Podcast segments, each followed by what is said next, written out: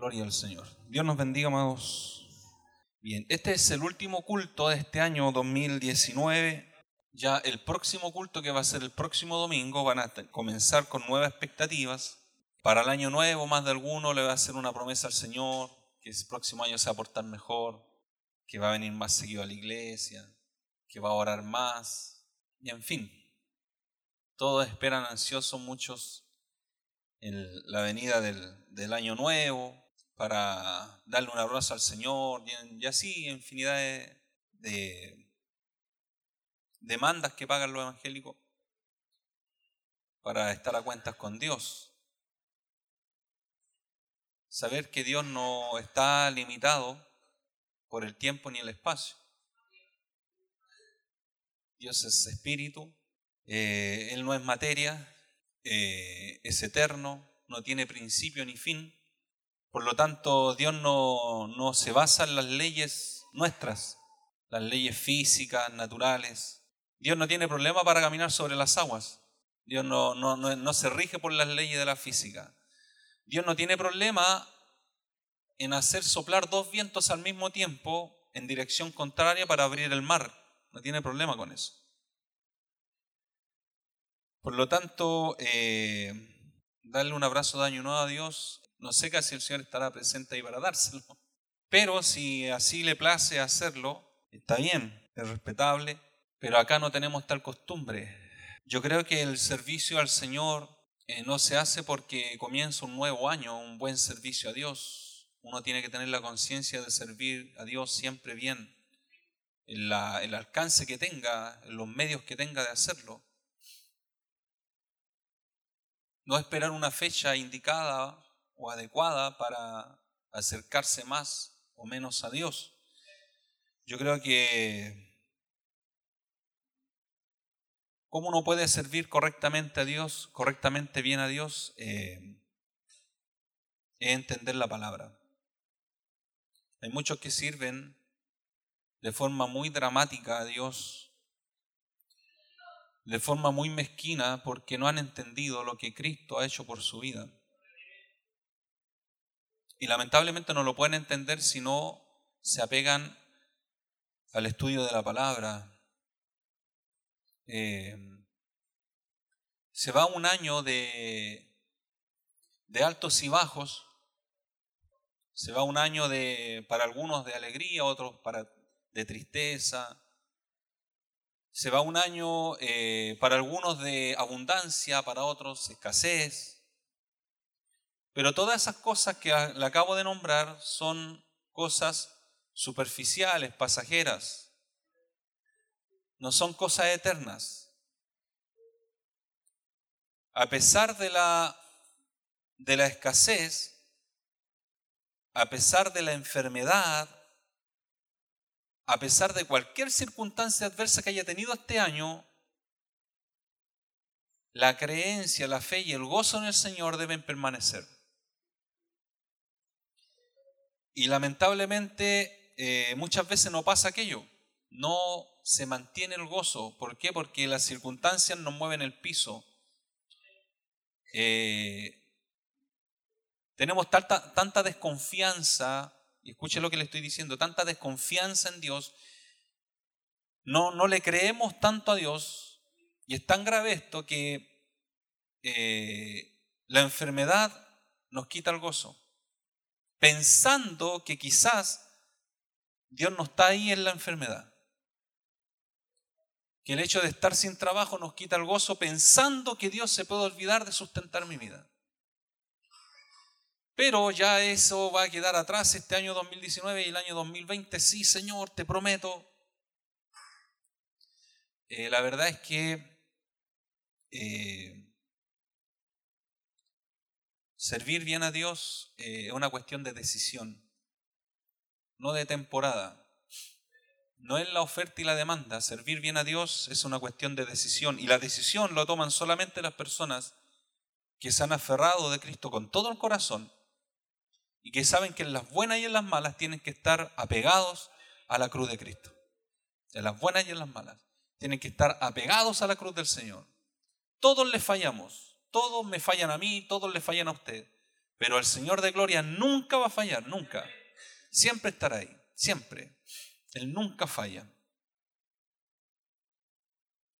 Por lo tanto, el servicio a Dios como Él nunca falla, debe ser siempre con gozo y gratitud. Siempre. El que siempre está ahí pesando nuestro corazón. Recuerda que el Señor pesa el corazón. A un rey pagano le dijo, el, profeta le dijo, tu corazón ha sido pesado y ha sido hallado falto.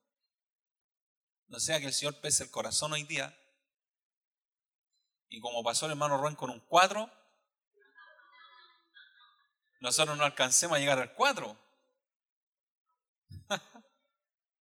Oye, es complicado estar estudiando en la, la U, eh, hay que echarla ahí. Estar estudiando, estar trabajando, velar por sus hijos y más encima ser fiel a Dios. Eso no lo hace cualquiera. Así que hermano Rubén, firme en el Señor. Hay muchas personas que tienen todo para servir a Dios, no lo hacen. Tienen todo para servir a Dios y no lo hacen. Y le dan las migajas a Dios. El tiempo que les sobra ahí. Señor, ahí está. No tengo más tiempo porque el shopping lo cierran muy temprano, así que no tengo tiempo, Señor. Tengo que ir a la feria, tengo que encargarme del aseo, la casa. No tengo tiempo para servir a Dios. Y cuando se acuerdan de Dios es cuando están enfermos, están en dificultad, están en el hospital, con la pata en alto, con un yeso quizá, diciendo, Señor, ¿por qué? Pero bueno, bendito año 2019 que se nos va y agradecemos a Dios por este año. Si usted pasó dificultades, dele gracias a Dios, porque eso nos ayuda a crecer. Si usted no tuvo muchas complicaciones, dele gracias a Dios, porque quizás no necesitaba crecer tanto este año. Todo, todo lo que ocurre en nuestra vida es gracias a Dios. Sea en lo bueno, en lo malo, en la estrechez, en la escasez, en la abundancia, en la necesidad, gloria a Dios. El apóstol Pablo aprendió a vivir y a convivir con aquello. Él decía, para todo estoy preparado. El típico, versículo, Filipenses 4:13, todo lo puedo en Cristo que Él me fortalece. Y cuando estamos eh, angustiados, te sale ese versículo en el pan de vida, todo lo puedo en Cristo porque Él me fortalece. Pero el apóstol Pablo está hablando de eso, que todo lo puede en Cristo que me fortalece y Él está pasando hambre. ¿Te ha pasado hambre? Yo no, nunca. Necesidades sí. Pero hambre, estar en una cárcel, sin tener a nadie al lado tuyo, sin tener nada para comer. Y él le da gracias a los filipenses porque Epafrodito viene y se acuerda de él. Los, hermanos envían al, al apóstol Pablo a este hermano para que sustente sus necesidades. Y, y él dice que a través de esas dificultades en la cárcel aprendió a vivir en Cristo Jesús con hambre, con escasez, en abundancia, en estrechez, en lo bueno, en lo malo. Y ahí dice Pablo, todo lo puedo en Cristo porque Él me fortalece. ¿Sabe que es difícil decir eso cuando todo marcha mal? Cuando todo marcha bien es fácil decir, todo lo puedo en Cristo porque Él me fortalece. Pero cuando el niño tiene cáncer, cuando su pareja, su esposo, su esposa está en el hospital, es difícil darle gloria y decir, Señor, todo lo puedo en Cristo porque tú me fortaleces. nuestra tendencia siempre es apartarnos de Dios, arrancarnos de Él. Yo pensaba que el Señor era sanador, yo pensaba que el Señor era restaurador. Miren las circunstancias en que estoy. Así que aprendamos de las lecciones que nos da el Señor en este año y que no volvamos a cometer los mismos errores el año 2020. Porque nosotros cambiamos, pero Dios no cambia. Él siempre es el mismo, hoy, ayer, y será por los siglos de los siglos siempre el mismo. Así que en eso nos gozamos, nos gozamos en el Señor, porque nosotros somos falibles, pero Él es infalible, Él no cambia, No hay sombra de variación, dice su palabra. Él no, no está un día bien, un día mal, no. Él es siempre bueno. Bien, con esa pequeña reflexión del año 2019 para nuestra vida espiritual, tómela o déjela, es una reflexión. Eh, aproveche este culto del último, el último culto de este año y si es necesario cambiar ciertas cosas para servir mejor a Dios, hagámoslo. Necesario hacerlo, hagámoslo. Estábamos en una reunión con los pastores, eh, los pastores del ministerio, y conversamos respecto a un tema que se planteó eh, respecto a, las ayudas que se están haciendo a nivel iglesia, eh, con los hermanos que en algún momento se pueden ir a visitar, se pueden, ayudas que se están, o visitas que se programan con la finalidad de poder ir en, bendición a un hogar, ya sea con este poder bendecir con una oración, poder bendecir económicamente, incluso con algún dinero.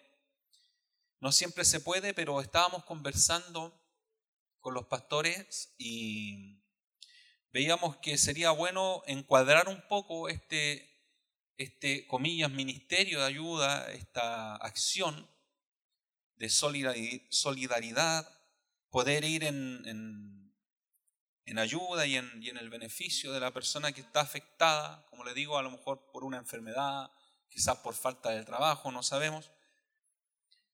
Y estábamos tocando ese tema, hablando de ese tema, y surgió la idea de eh, poder eh, ir en ayuda, específicamente a aquellos hermanos que tienen alguna necesidad económica, y eso se lo vamos a plantear, sí, lo estoy solamente tocando una pincelada hoy día, lo vamos a plantear de buena forma, más estructurado, quizá en las próximas semanas, pero vamos a hablar respecto a ese tema entre hoy y el próximo domingo. El pastor Cristian también va a estar tocando el tema. Hoy día vamos a hablar sobre lo que significa mm, la ofrenda o la ayuda que presta o que brinda la iglesia eh, para aquellos casos de necesidad.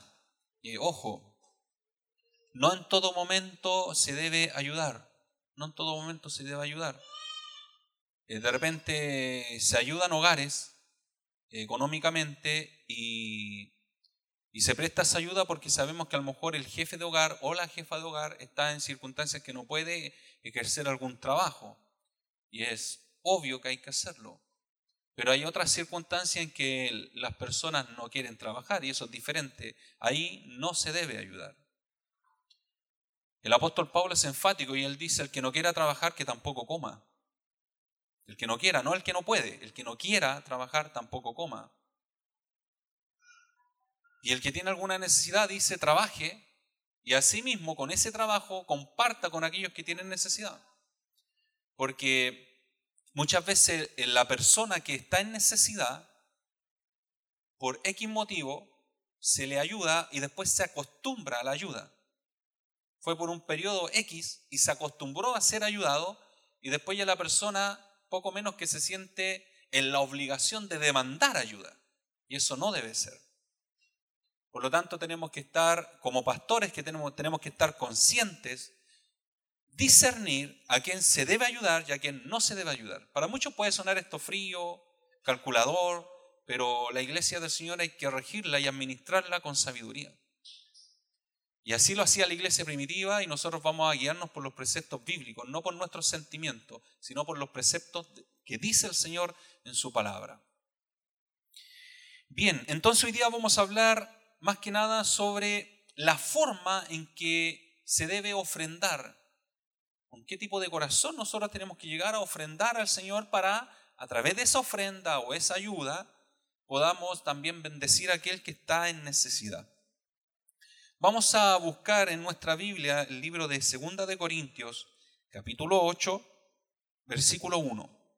Segunda de Corintios, capítulo 8, versículo 1 al 5. Segunda de Corintios, capítulo 8, versículo 1 al 5. Vamos a darle lectura a la palabra del Señor.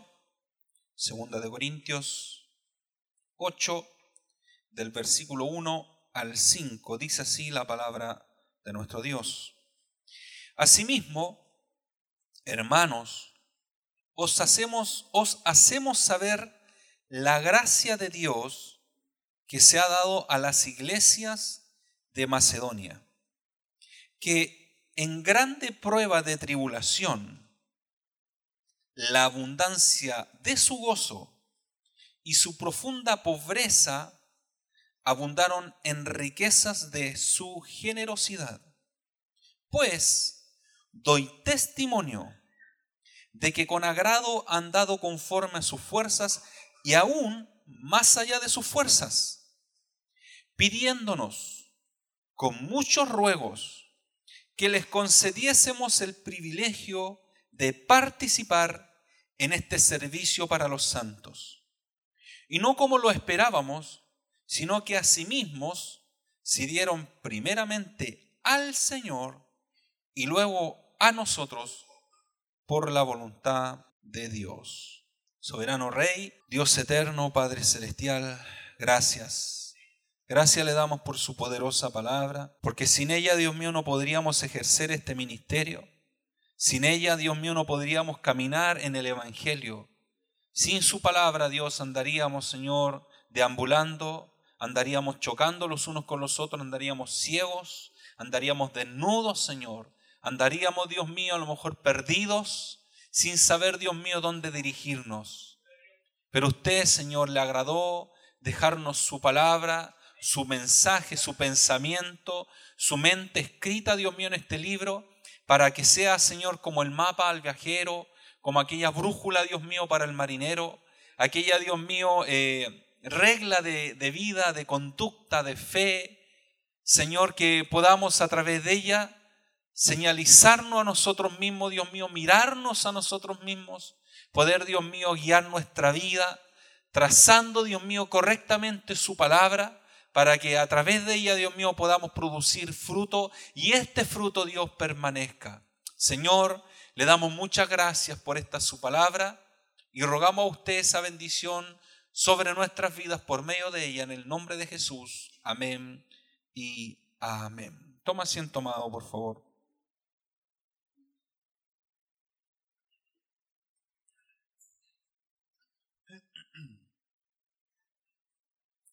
Bien, Aquí nos encontramos con una, un alcance que hace el apóstol Pablo citando a un grupo de iglesias, de hermanos, eh, como referencia para hablarle a los corintios. Los corintios, una iglesia problemática, una iglesia eh, difícil de ministrar y de administrar, eh, y el apóstol Pablo ya en esta segunda carta ya se siente un poco más eh, con autoridad sobre los corintios porque en la primera carta el apóstol poco menos que tiene que estar enderezando toda la iglesia, todas las falencias que tenía la iglesia. El apóstol con la primera carta logra, en cierta forma, poder eh, guiarlos y llevar una directriz conforme a la palabra de Dios, para que los corintios respondiesen de buena forma y anduviesen conforme a la sana doctrina. Lamentablemente en esta segunda carta el apóstol Pablo está sufriendo un tipo de persecución que es eh, que han puesto en tela de juicio el ministerio que Dios le ha dado y se han levantado falsos maestros en la iglesia apelando a, a que el apóstol Pablo por el hecho de no ser parte de los doce apóstoles en un comienzo, no era digno de ser llamado apóstol, que era un apóstol fraudulento, que era un predicador que andaba detrás de los pesos, en fin. Entonces el apóstol Pablo, usted sabe, cuando alguien eh, trata de, a ver, trata de hablar mal de un predicador, trata de calumniar al mensajero, juntamente con el mensajero, de forma casi por rebote, eh, está calumniando también el mensaje. Por lo tanto, cuando el apóstol Pablo sale en defensa de lo que los corintios están diciendo en contra de él, él no sale en defensa de su persona, él sale en defensa de su ministerio, no por él, sino por el mensaje de Cristo que él llevaba a aquellos que, que no conocían al Señor. Por lo tanto, cuando una persona es acusada falsamente, eh, tiene toda la autoridad para defender no su persona, sino el ministerio que Dios le ha dado para que la palabra de Dios corra y sea glorificada y no sea blasfemada. Aquí el apóstol Pablo está haciendo eso con los corintios.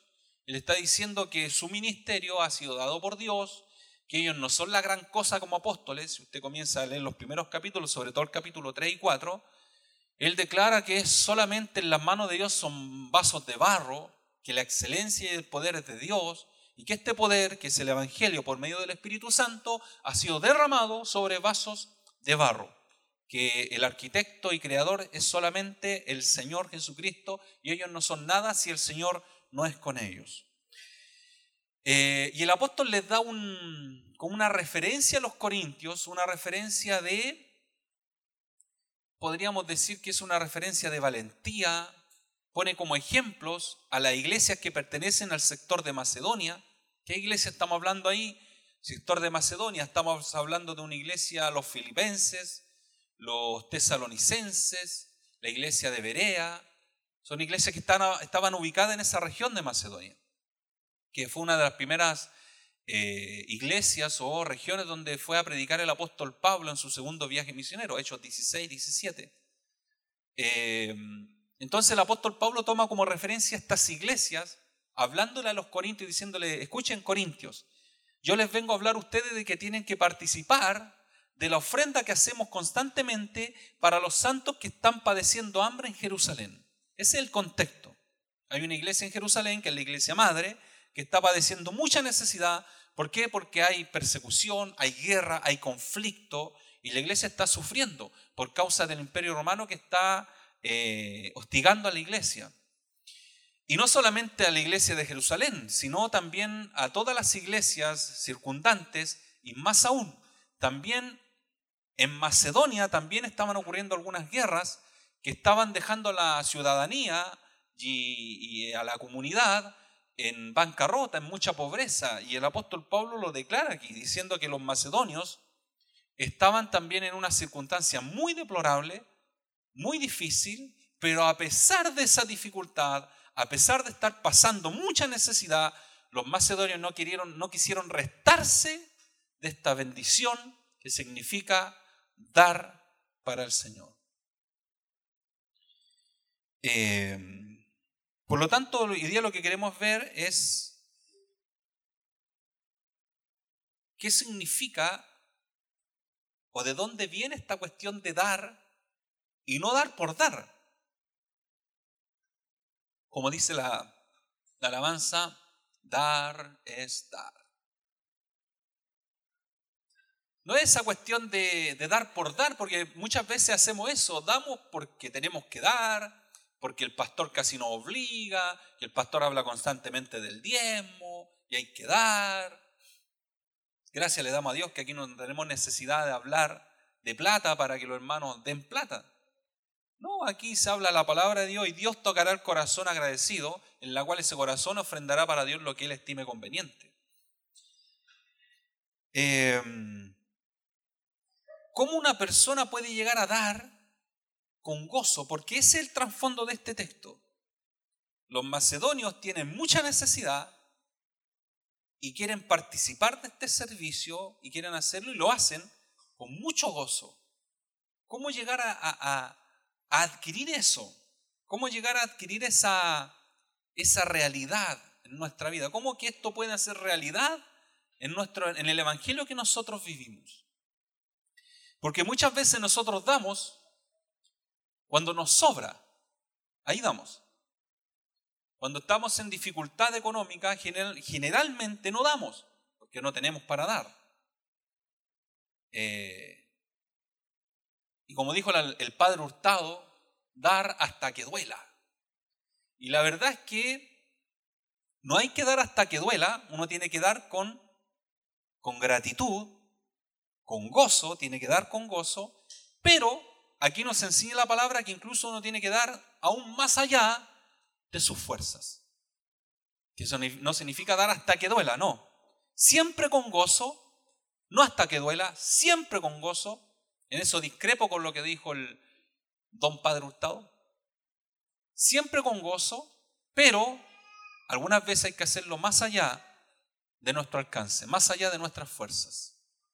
Y eso es lo que queremos ver hoy día. ¿De dónde viene ese gozo, ese bendito gozo, esa, esa alegría por dar, esa necesidad por participar en bendecir la obra de Dios? ¿De dónde viene eso? Versículo 1 dice, Asimismo, hermanos, os hacemos saber la gracia de Dios que se ha dado a las iglesias de Macedonia. Si usted que ninguno de nosotros podría dar, como la Biblia lo indica, si no es por la gracia de Dios en nosotros. O sea, no es que no, es que yo soy tan dadivoso, pastor. No, si, no es que sea dadivoso, porque Farcas también es dadivoso. Pero Farcas lo hace con otro, con otro fin. Y los que tienen dinero eh, y dan para la Teletón lo hacen con otro fin, con otra finalidad. Y ellos dan mucho más que nosotros. Miles de millones en algunos casos. Pero el cristiano tiene otro concepto de lo que significa dar. O deberíamos tener otro concepto. Os hacemos saber la gracia de Dios que se ha dado a las iglesias de Macedonia. Por lo tanto, el primer punto es que nadie puede dar, siendo cristiano, nadie puede dar si no es la gracia de Dios en él. ¿Se acuerdan de la viuda que dio solamente dos blancas?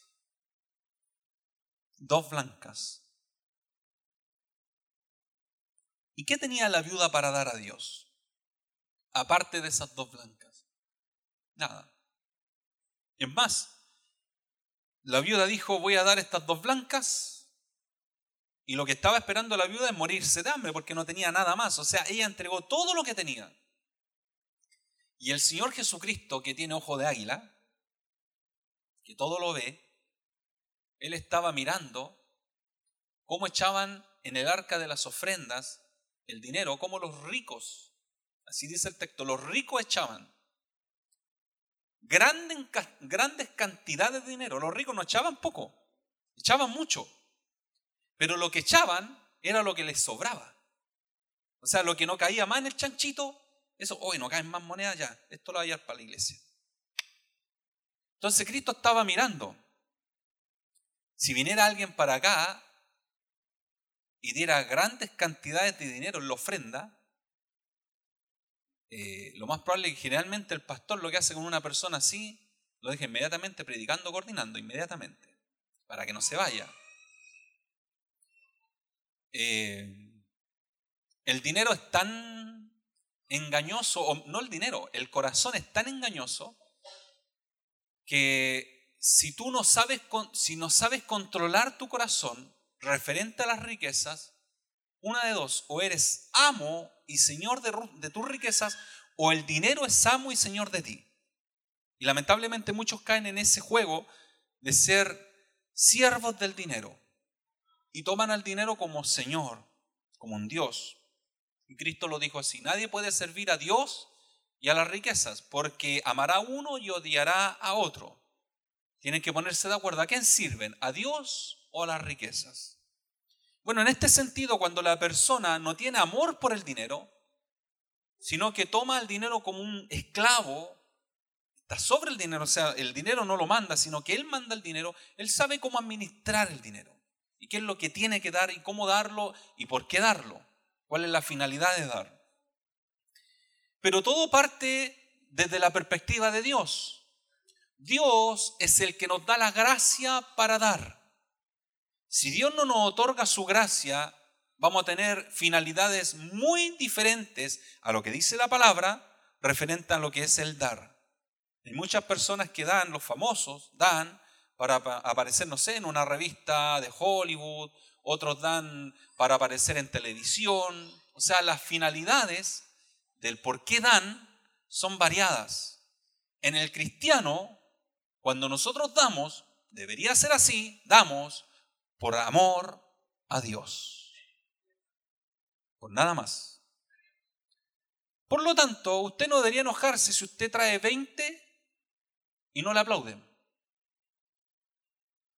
Porque hay muchos que esperan ser aplaudidos con lo que dan. Si tiene esa perspectiva, es mejor que no dé. Es lo mismo que el trabajo. Hay muchos que pretenden, piensan que por algo que hacen en la iglesia deberían recibir algún tipo de reconocimiento. Ese no es el evangelio que Jesucristo ni los apóstoles predicaron. Cuando nosotros hacemos algo en la casa del Señor o para Dios donde sea, lo hacemos para la gloria primeramente de Dios, no para ser aplaudidos. Y cuando hacemos algo, estamos haciendo lo que dicta nuestro deber. Porque el Señor dijo, hacen esto, esto otro, bueno, siervo inútil es somos porque lo que debíamos hacer, hicimos, no hicimos nada más allá. Por lo tanto, cada vez que nosotros hagamos algo, sea a nivel económico, a nivel de ayuda, a nivel de oración, lo que sea, no espere recibir un aplauso. Siempre váyase para su casa, contento y feliz, primeramente que sirvió a Dios y siempre repitiendo las mismas palabras. Siervo inútil soy, siervo inútil soy. Con eso usted mata la vanagloria.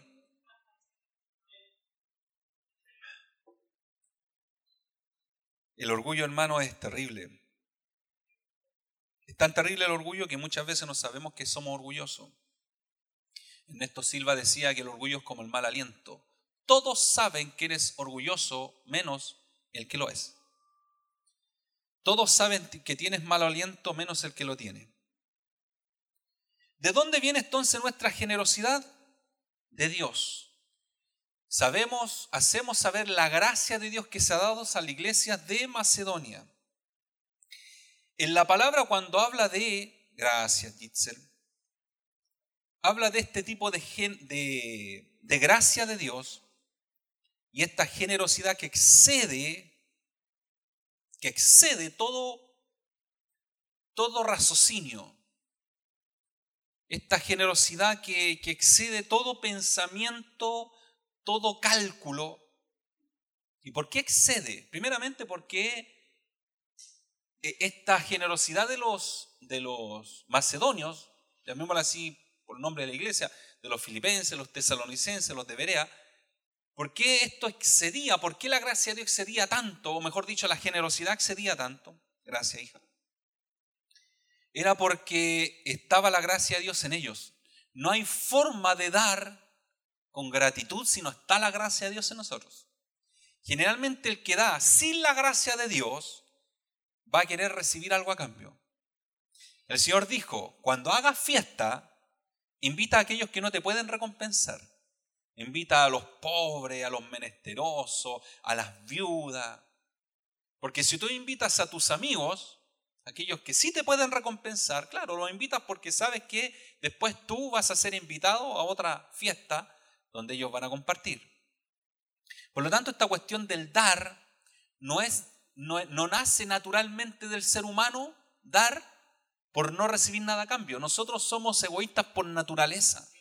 Por lo tanto, generalmente cuando damos humanamente hablando, naturalmente hablando, damos con algo detrás, con, un, con una tarjetita, oye, acuérdate de mí mi cumpleaños. Mira, ¿te acordáis lo que te di? Y le recuerda y te acordáis, no, si estaba sin zapatos, yo, yo le vendí un par de zapatos que tenía por ahí. ¿Por qué no le compraste unos nuevos? O sea, generalmente se, se, espera cuando, naturalmente esto no pasa en la iglesia, pero naturalmente a nivel eh, humano, el hombre siempre espera recibir algo a cambio cuando da. Siempre pasa eso. Si tú tienes un familiar que no es cristiano, te das cuenta de eso. O sea, ellos te brindan una ayuda, pero tú sabes que están esperando la mano de vuelta. Y eso sucede, nosotros nos sucedía antes de, estar en el Señor, esperar la mano de vuelta. Pero en el Señor, cuando tú das, tú das porque no por esperar algo, tú das porque la gracia de Dios está sobre tu vida y no te puedes quedar con lo que puedes ayudar. Tienes que dar, porque Dios te empuja a dar. Está la gracia de Dios ahí. Y es lo que hacía la iglesia de Macedonia. Imagínense, la iglesia de Macedonia tenía una pobreza extrema. Versículo 2 dice, la iglesia de Macedonia, que en grande prueba de tribulación, en grande prueba de tribulación, la abundancia de su gozo y su profunda pobreza abundaron en riquezas de su generosidad. ¿Sabe cuando esa palabra dice su profunda pobreza? En un comienzo yo les preguntaba, ¿quién ha pasado hambre? Yo no he pasado hambre. Escasez alguna vez, pero hambre nunca. Nunca me han sonado las tripas por querer comerme un pedazo de pan. Nunca ha pasado eso. Bueno, esa palabra profunda pobreza está hablando de eso, de un sonajero de tripas, está hablando de una necesidad extrema con la cual tú no te puedes sustentar a sí mismo, o sea, no te alcanza para comprar lo necesario para vivir el día. A ese nivel de pobreza se está refiriendo Pablo cuando habla de la escasez que hay en Macedonia. No solamente en Jerusalén, donde tenían que llevar la ofrenda, sino en Macedonia. ¿Quiénes estaban en Macedonia? Vuelvo a repetir, los filipenses, los tesalonicenses, los de Berea. Ellos estaban en Macedonia y ¿saben qué decían ellos? A pesar de la profunda pobreza, la gran pobreza, que se estaban muriendo literalmente de hambre, cuando Pablo empieza a decirle a la iglesia, oye, tenemos que llevar un donativo a Jerusalén, los que puedan participar, por favor anótense, vamos a mandar un mensaje de WhatsApp, se van a anotar, vamos a hacer un grupo de WhatsApp y vamos a anotarnos para llevar esta ofrenda a Jerusalén. De repente cuando llega al celular de Pablo, los de Macedonia, uh, los de Macedonia, pero si ellos están más pobres que los de Jerusalén, ellos también quieren participar de la ofrenda. Y Pablo los llama por teléfono. Oye, pero ustedes, ¿cómo, quieren participar? ¿Por qué van a participar? La respuesta de los macedonios fue, es que primero está la gracia de Dios en nosotros. Y no podemos estar exentos. Segundo, primero está la gracia de Dios. Segundo, tenemos una abundancia de gozo. El dar no, produce, no debería producir tristeza, debería producir gozo. Es difícil estos temas. Porque el Señor sí o sí nos habla todo. Y el que quiera hacerse el loco es otra cosa, pero Dios no habla. Aquí no pasamos ofrendero porque cuando usted pasa al ofrendero, en vez de pasar adelante, pasa al ofrendero, empieza a buscar la más chica. Ahí. Y si son dos ofrendas, peor. Esa chica la divide en dos. Es lo mismo.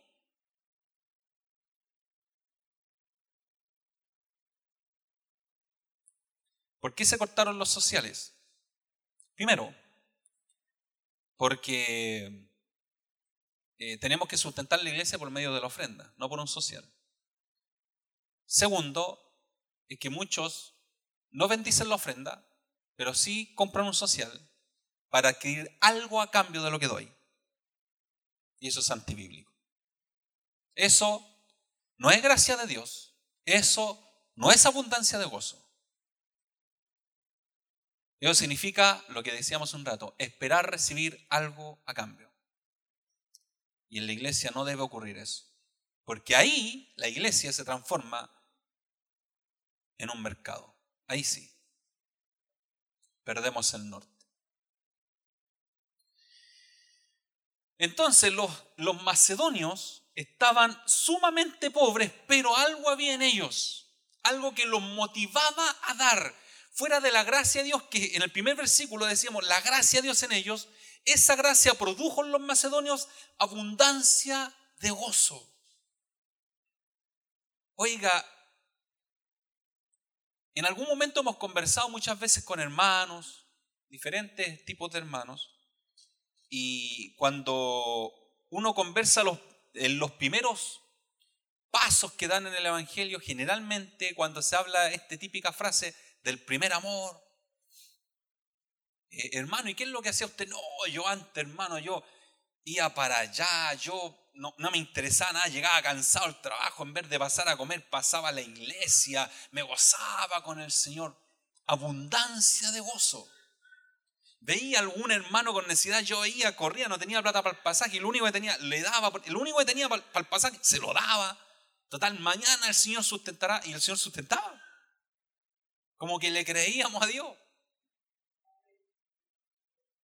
Y eso más gozo te daba porque te dabas cuenta lo que el Señor hacía. O sea, el Señor hacía milagros. De repente mi esposa muchas veces decía, uy, guatón, encontré una luca en la chaqueta del invierno, en pleno verano. ¿Y de dónde salió esa luca? No teníamos idea. Yo sé que el Señor la ponía ahí. Y uno como era variante decía, el Señor podría haber sido dos lucas.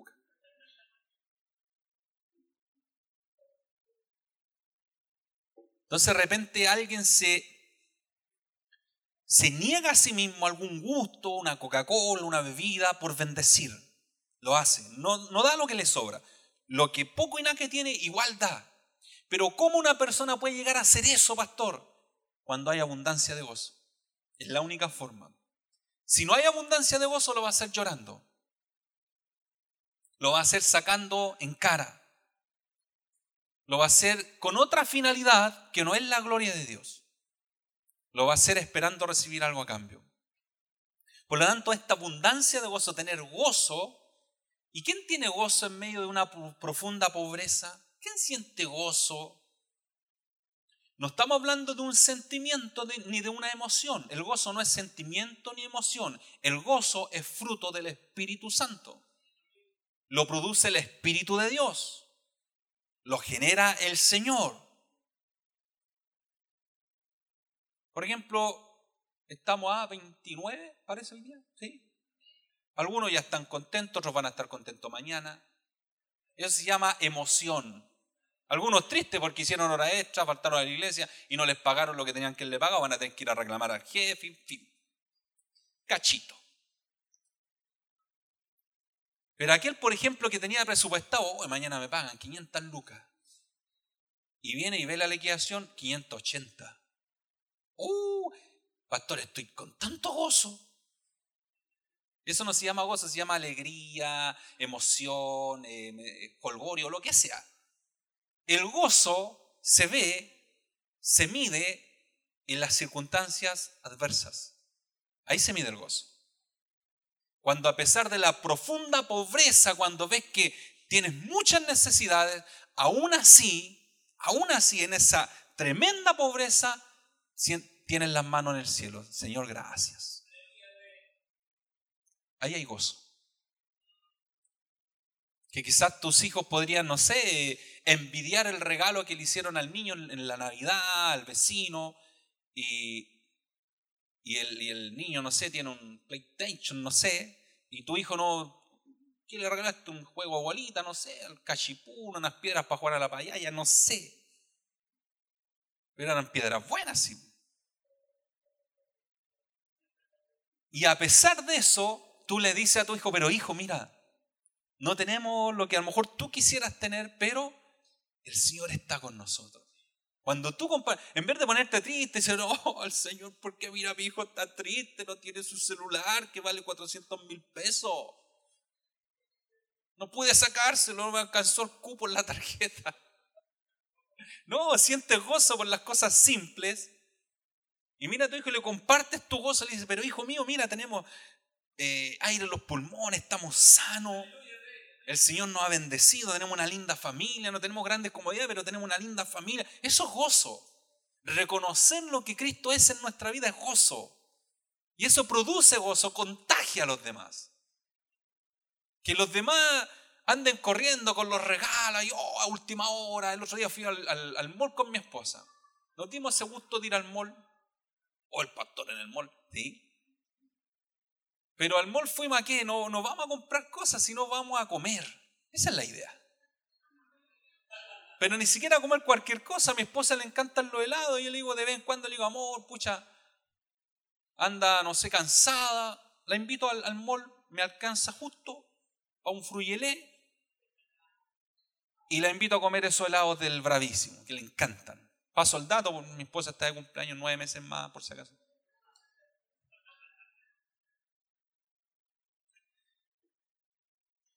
Y uno, y uno veía la gente corriendo, hermano, con, con bolsas de regalo. Veía, no veías una cara de gozo, veía una cara de aflicción, eh, mirando, conversando con, los vendedores. es que no me alcanza, me gustaría eso, pero tanta. Y, y, afanado y preocupado. Ven la cara de la gente de aflicción, más que de felicidad, de aflicción. Y uno pasaba por ahí y uno comiéndose el heladito rico, con gozo y los demás afligidos. En una Navidad me acuerdo que en pleno 24 en la tarde, eran como las 8 de la noche ya, estábamos allá en, el centro, dábamos a patita en esa ocasión en el centro, en Providencia, cerca de la Plaza Italia, no sé cómo se llama esa plaza, Parque Los Reyes parece que, sí, puede ser, Parque Los Reyes. Estábamos afuera de la Liga Bíblica. Había ido a ver una Biblia yo y afuera del Parque Los Reyes. ¿Sí? ¿No? Parque Forestal, ya estábamos ahí afuera de la Liga, Bíblica. Providencia 2.15. Ahí queda la Liga Bíblica. Fuimos a ver una Biblia, me acordé un profe que tenía, lo saludé. Salimos y veíamos la gente pasar, hermano, todo afligido, en regalos, preocupados. Y nosotros andamos con los niños, eran chiquititos, David, el Jonathan, eran chicos, la Steffi parece que no estaba. Y, nos ganamos en esa plaza, en el Parque Forestales, nos ganamos ahí, nos tiramos, nos acostamos en el parque, hermano, ahí. 24 de la noche, 8 y media, 9 de la noche estábamos tirados, veíamos las micros pasar y todos los de la micro paraban las micros y nos quedaban mirando así como, como bichos raros. y estos no van a celebrar la Navidad. Una cosa así. Y nosotros ahí felices la vida, hermano, tiraron el pasto y yo le decía a mi esposa, qué rico estar despreocupado de estos cachos de la Navidad. Es rico estar despreocupado. Saber que no es por ser apretado regalarle, bueno, yo le regalo de repente a mi suegra una bolsa de sal, no sé, lo que se le ocurra a usted. Te regalo lo que pueda, pero cada regalo que le hacía a mi hijo, y ellos son testigos, hijo, y, mi suegra, no sé, mi, mi, mi, mi, de repente me decían, pero Pancho, regálaselo para la Navidad, para ahí. No, aquí nada, qué viejo pascuero. Hijo, mira, esto te lo dio el Señor, Jesucristo el Señor. Y de pequeñito, inculcándole, y en la fiesta de Navidad que muchos celebran, nosotros todas las Navidades, excepto esta que tuvimos que eran de mi suegra, eh, todas las Navidades en, mi casa, y a muchos hermanos a lo mejor lo he invitado, no recuerdo a quién eh, lo que celebramos en esa noche es, hacemos el Día de Acción de Gracia. Nos tomamos de la mano y empezamos a orar en, el comedor, en la mesa, en el momento de cenar, y le empezamos a dar gracias a Dios por el año, gracias a Dios por los estudios, los niños empiezan a orar, a darle gracias a Dios por, por lo que tienen, por lo que no tienen. Eso se transmite, el gozo se transmite, que, los niños eh, eh, comiencen desde pequeñitos a sentir gozo en el Señor, no en las circunstancias, en el Señor que las circunstancias van a ser adversas muchas veces, pero el gozo en el Señor nunca se pierde. El Señor siempre es bueno. Aún en la enfermedad, Dios es bueno. La, la película Dios no está muerto. Dios es bueno todo el tiempo. Todo el tiempo. Véala, es buena. Bueno, los, los macedonios tenían gozo. A pesar de la profunda pobreza, tenían mucho gozo y eso llamaba la atención a las iglesias circundantes o a la comunidad circundante. Llamaba mucho la atención cómo una iglesia, cómo un grupo de personas viviendo precariamente podían sentir gozo. Eso lo da solamente el Espíritu de Dios. No hay otra forma. Por lo tanto, cuando nosotros damos, tenemos que dar con gozo. Con gozo. ¿De qué forma? Versículo 3, mi hermana Mari, por favor. Pues doy testimonio de que, con agrado han dado conforme a sus fuerzas. Cuando habla de dar conforme a sus fuerzas, de acuerdo a lo que ellos pueden dar. Pero lo que me llama la atención es lo siguiente que dice, y aún más allá de sus fuerzas. Incluso han dado lo que no podían dar. Una vez un hermano que no está acá, ¿no? Nos bendijo a mi esposa en, la casa buena. Hay varios hermanos que nos han bendecido Tardaría mucho tiempo en nombrarlo a todos, pero hay muchos hermanos que no han bendecido. Y una vez un hermano se acercó y dijo, pastor, yo me acuerdo que teníamos la ampliación y teníamos el, piso madera nomás. Estaban las planchas y, y un hermano me dijo, pastor, vamos a comprar. ¿Qué vamos a ir a, vamos a comprar? Y él tenía un autito, me acuerdo, parece que fue el auto de él, y fuimos, fuimos a Lisi, compró cerámica, pegamento, llegó a la casa, dejó la cerámica, dejó el pegamento, se puso el overol y se puso a instalar la cerámica. Y nos bendijo con la cerámica de la ampliación. Sin esperar nada, uno mirándolo así, por último echarle fragua, no sé, ayudar en algo. Nada, él se puso a trabajar ahí, dejó impecable y se fue. Con el tiempo después sabía yo que no tenía quizás los medios para bendecir de esa forma, que fueran más o menos calculando en plata unos 300 mil pesos. No tenía los medios para eso, pero lo hizo. ¿Por qué le, doy le hablo de, de esta circunstancia? Porque me pasó a mí, lo estoy hablando porque yo lo viví. No para jactarse de algo, lo viví. Entonces, hermano, podríamos decir, ese hermano dio conforme a sus fuerzas, incluso aún más allá de sus fuerzas. Quizá a lo mejor pidió un crédito, a lo mejor se encalió con la tarjeta, no lo sé. unos cuantos meses para poder poner una cerámica. Y no con esto le voy a decir, hermano, vaya a colocar cerámica a mi casa, no. Simplemente estoy poniendo un ejemplo. Usted puede llegar a la casa de un hermano, de quien sea, y bendecirlo. Más, incluso más allá de sus fuerzas. ¿Se puede hacer? Sí, se puede hacer. Dieron incluso lo que no tenían. No dieron lo que les sobraba. Dieron lo que no tenían.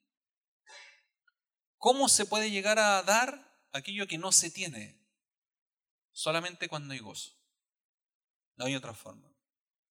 Solamente cuando está la gloria de Dios y el gozo del Señor. Y mire, el versículo 4, que esto ya como que raya en la locura, los macedonios le estaban rogando a Pablo. Imagínense, una persona que viene a usted. Usted quizás tiene un buen pasado, no lo sé, normal, una persona normal, un sueldo normal, tiene su casa normal. Y hay una necesidad y usted está juntando dinero y usted sabe, usted sabe que esa persona que se le acerca tiene una necesidad incluso más grande que donde usted va a llevar ese dinero y esa persona que está en mucha necesidad se le acerca y le dice, por favor, te ruego, permíteme, permíteme aportarte con algo. Y usted sabe que no tiene de dónde. Bueno, los macedonios hicieron esto con Pablo, pidiéndonos, dice Pablo, con muchos ruegos que les concediésemos el privilegio para los macedonios, ayudar, era un privilegio, no era una molestia era un privilegio. ¿Ayudar a quién? En el servicio para los santos. O sea, aquel que tiene un concepto errado de lo que significa ofrendar o ayudar en la obra del Señor, piensa que la ayuda, independiente para quien sea, es una molestia. Ya están pidiendo plata, ya están juntando para esto, ya están gastando en esto otro. Es una molestia. Pero aquel que tiene un alto concepto de lo que significa el privilegio de dar, lo primero que sabe es que es un servicio. En la tarde compartía esta palabra con mi esposa, le decía amor, porque me gusta conversar con, mi esposa, con la Eli, muchas veces la Eli tiene una, una, mente bien brillante, entonces le hago preguntas, cosas así, para que ella me ilumine a mí. Entonces ahí voy sacando cosas, ideas, y en este caso le tocó a mi esposa, que amor, ¿Qué entiende usted por servicio? Y empezó a pensar, servicio, servir, servir. ¿Ya qué más? ¿Qué, le, habla esa palabra? Servicio, servir. ¿Qué, ¿Qué le dice? Servicio. ¿Quiénes sirven? Los servidores. Ya. Ah, ya, un siervo. De ahí viene la palabra servir. Sí, siervo. ¿Y qué es un siervo? Un esclavo.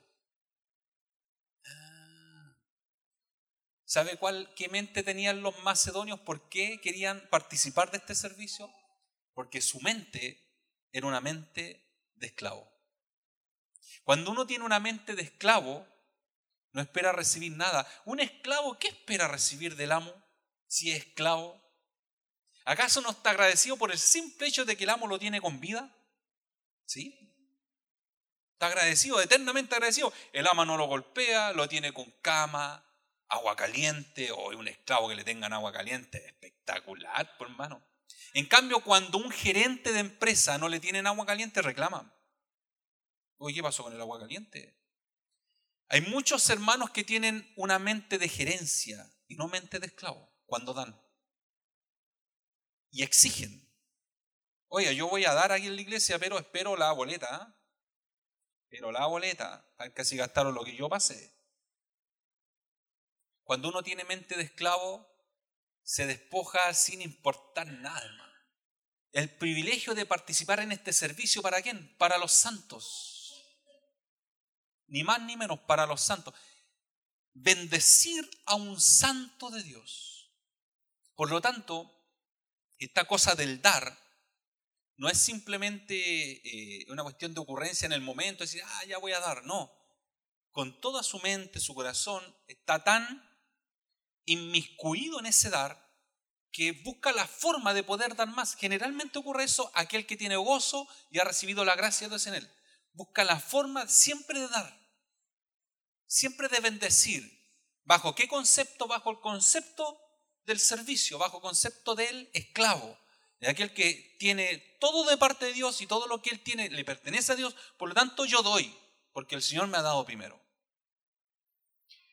Y lo último, versículo 5, mi hermana Mari, por favor, dice, y el apóstol Pablo se sorprende porque dice, y no como lo esperábamos, sino que asimismo se dieron primeramente ellos, antes de dar, antes de ofrendar, antes de participar del servicio, antes de hacer cualquier cosa, el apóstol declara y dice, primeramente ellos se dieron al Señor. Esa es la clave, es la clave de lo que significa dar de corazón. Es que primeramente nuestra vida le pertenece a Dios, no es nuestra. Si nuestra vida le pertenece a Dios, todo lo que tengo, ¿de quién es? De Dios. Es de Él, de nadie más. Por lo tanto, cuando yo le doy algo a alguien, no le estoy dando algo que es mío. Piense siempre eso. Entonces, si yo a usted le pido, por ejemplo, usted tiene un computador, un Lenovo, eh, un i7, y yo se lo pido, usted délo porque no es suyo. Es del Señor. Bueno, cuando nosotros vamos a dar, piense esto. Todo lo que tengo de quién es, es de Dios, pero pastor, yo trabajé hora extra para comprarme esto. Bueno, Dios le ha dado la vida, le ha dado la salud, le ha dado el trabajo para poder comprar o tener lo que tiene. Todo pertenece a Dios. El que participa en dar entonces primero debe entregar su corazón al Señor con la finalidad de que su ayuda no sea causada por diferentes o por algunas razones equivocadas, como el orgullo, la arrogancia o la autosuficiencia. Esa persona que dice, bueno, yo doy porque yo trabajo y tengo un buen empleo, no. Usted da porque Dios le dio. No es porque tenga un buen empleo. Recuerde que hay muchas personas en la Biblia que querían, eh, al momento de dar, querían ser aplaudidos. Está el caso de Ananí y Zafira. Y los hombres entregaron, vendieron algo para ser aplaudidos y les salió todo lo contrario, murieron. Todo aquel que da antes de bendecir o participar en este servicio, que es un servicio espiritual, debe entregarse de lleno al Señor primeramente. El dar y todo lo que hacemos para el Señor es un servicio espiritual. No es algo que nace de nosotros, de nuestra mente. Es un servicio espiritual, es un acto espiritual. Por lo tanto, cuando nosotros damos, debemos hacerlo en el Señor, o sea, en el Espíritu de Dios, bajo el Espíritu de Dios, el dar. ¿Y cómo lo hacemos? Dándonos al Señor primeramente. Cualquier persona puede dar. Todos pueden dar. Eh, volvemos a repetir el mismo nombre, Farcas da. Quizá voy a recibir pifia ahora, pero quizás Piñera da. A lo mejor muchos dan. pero el concepto que se tiene de dar cuando no eres, no está en el Señor, es un concepto errado.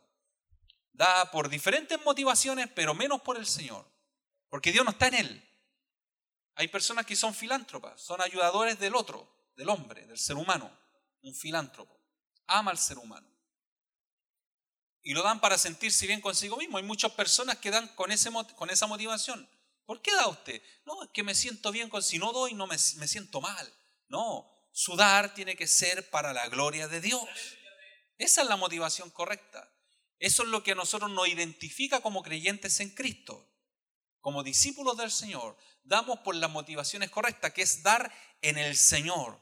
¿Cómo lo damos? Entregándonos primeramente nosotros, nuestra vida, nuestro ser, todo lo que somos al Señor. A Él le pertenece todo. Y de ahí parte todo.